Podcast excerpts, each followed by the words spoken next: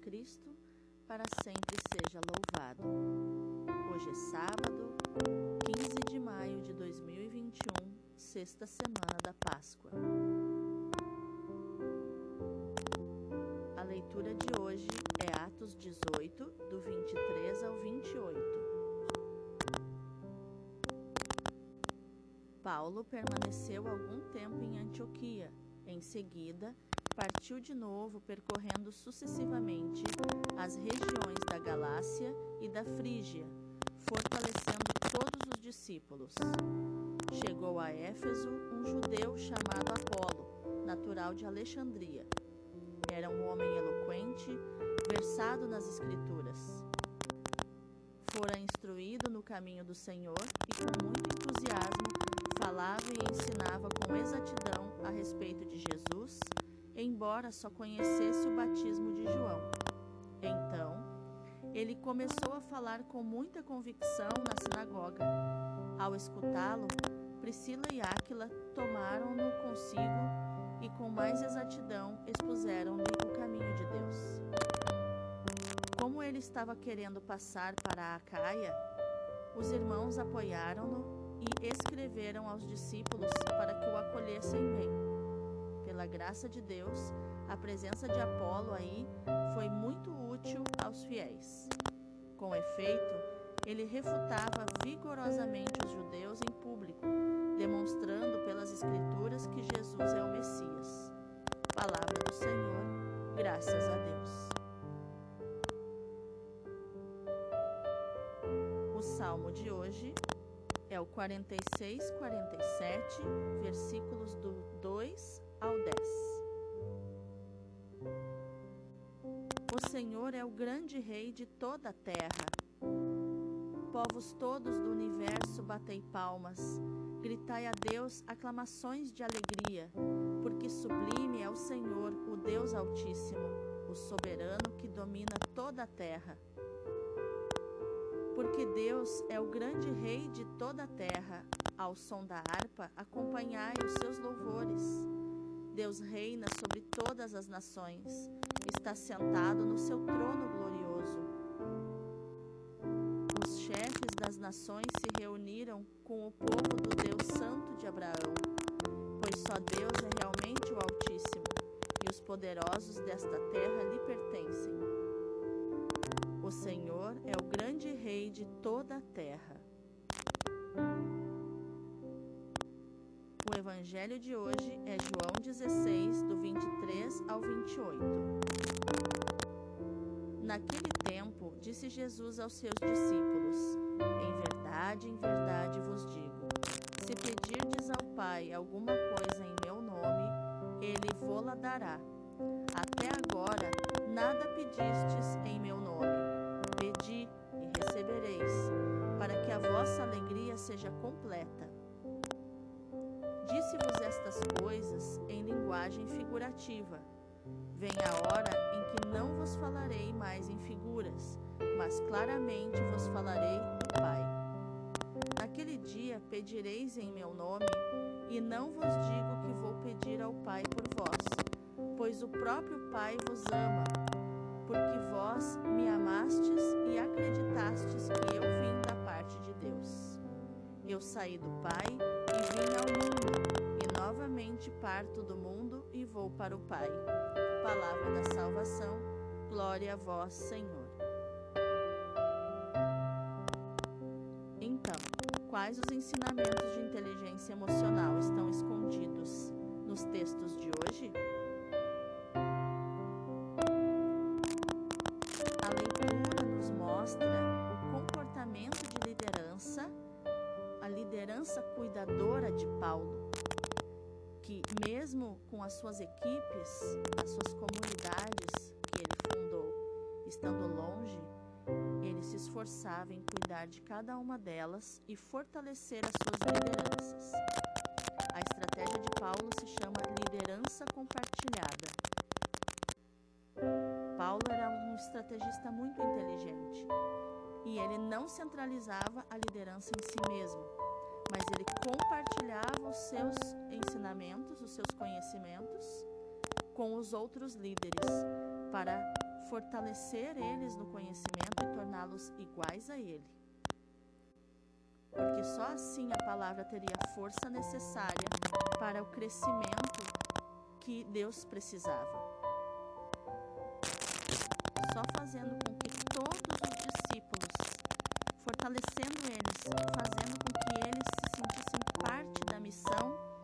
que Paulo conseguiria o engajamento necessário e a fidelidade de todos.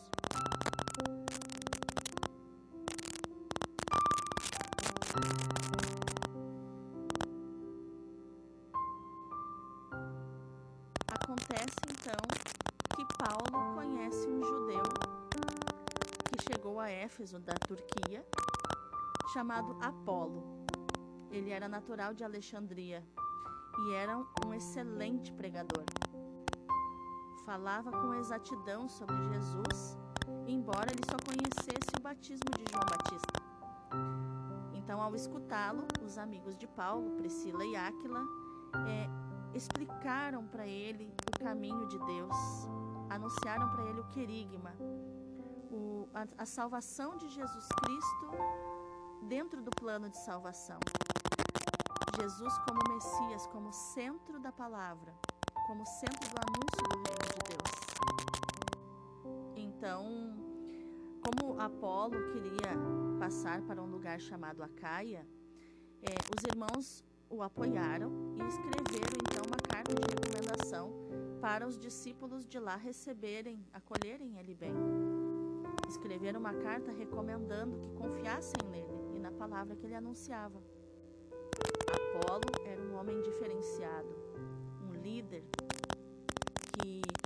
Pela graça de Deus, ele era muito útil porque ele ensinava as coisas de Deus, conhecia a palavra e também argumentava e refutava os argumentos dos judeus em público, é, demonstrando tudo nas Escrituras, comprovando tudo nas Escrituras que a vinda de Jesus era a vinda do Messias, que Jesus é o Messias. Então aqui nós vemos a inteligência emocional também de Apolo, de se comportar como alguém posicionado. E alguém posicionado sempre uh, conquista seguidores. As pessoas ficam seguras, elas se sentem seguras eh, caminhando com pessoas posicionadas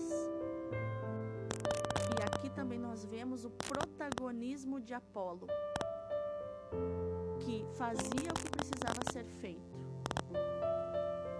Agia, não esperava pelos outros.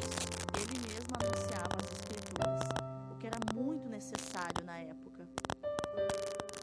Ele anunciava o reino de Deus, não esperou por Paulo para anunciar o reino de Deus. E da mesma forma, a inteligência emocional de Paulo de não ficar com ciúmes ou inveja de Apolo, porque Apolo tinha o seu espaço de destaque.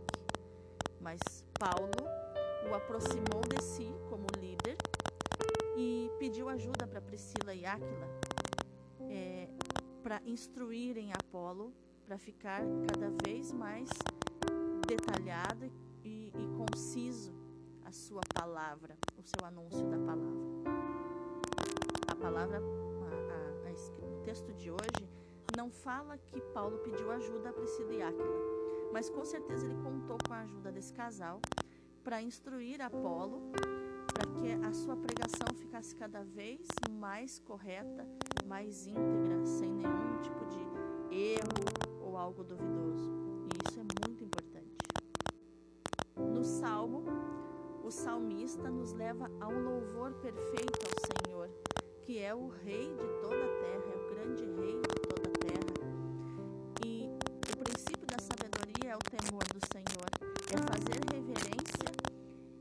ver quanto eu sou pequeno diante da grandeza de Deus. E isso, psicologicamente falando, é o caminho para a saúde emocional.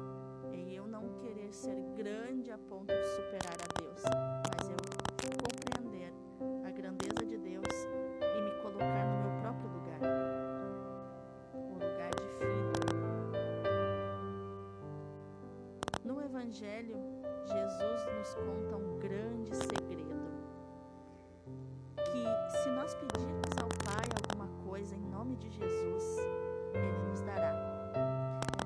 E que e Ele estava dizendo aos discípulos que até agora eles não tinham pedido nada em nome de Jesus ao Pai. E Jesus ainda diz: peçam e receberão.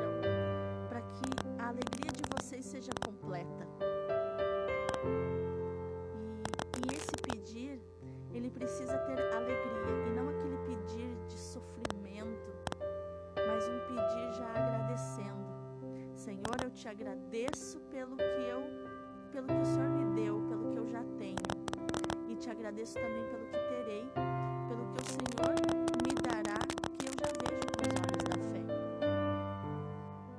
E Jesus esclarece também a eles que estava falando que por enquanto algumas coisas ele falava em, em linguagem figurativa, mas que chegaria um momento que ele não falaria mais em figuras, mas que ele falaria claramente ao Pai. E aí ele nos revela um grande segredo aqui, que ele diz que no dia que ele revelar tudo claramente a nós, naquele dia nós pediremos em nome de Jesus, mas que isso também não seria necessário, porque o próprio Pai nos ama. O próprio Pai nos ama e já nos concederia, desde que nós creiamos que Jesus veio da parte de Deus, que Jesus é o Filho de Deus.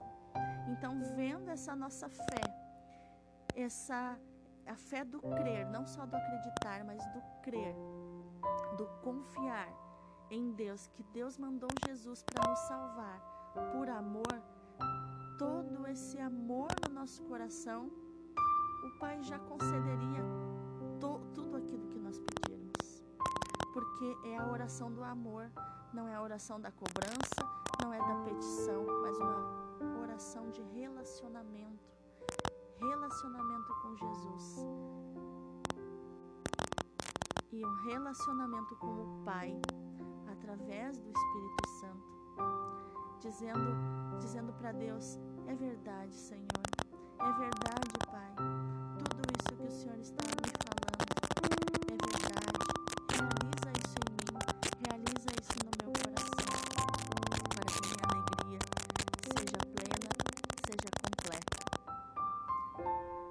Desejo neste sábado a você que a sua alegria seja plena, seja completa com Jesus e principalmente com o Pai que te ama, o Pai que Jesus ama e que Jesus veio ao mundo para falar desse Pai, para falar do grande amor, para gritar ao mundo que Deus nos ama com amor infinito, que se só houvesse você na face da terra, meu Deus não te amaria mais do que já te ama hoje, agora, e enviaria Jesus para salvar só você.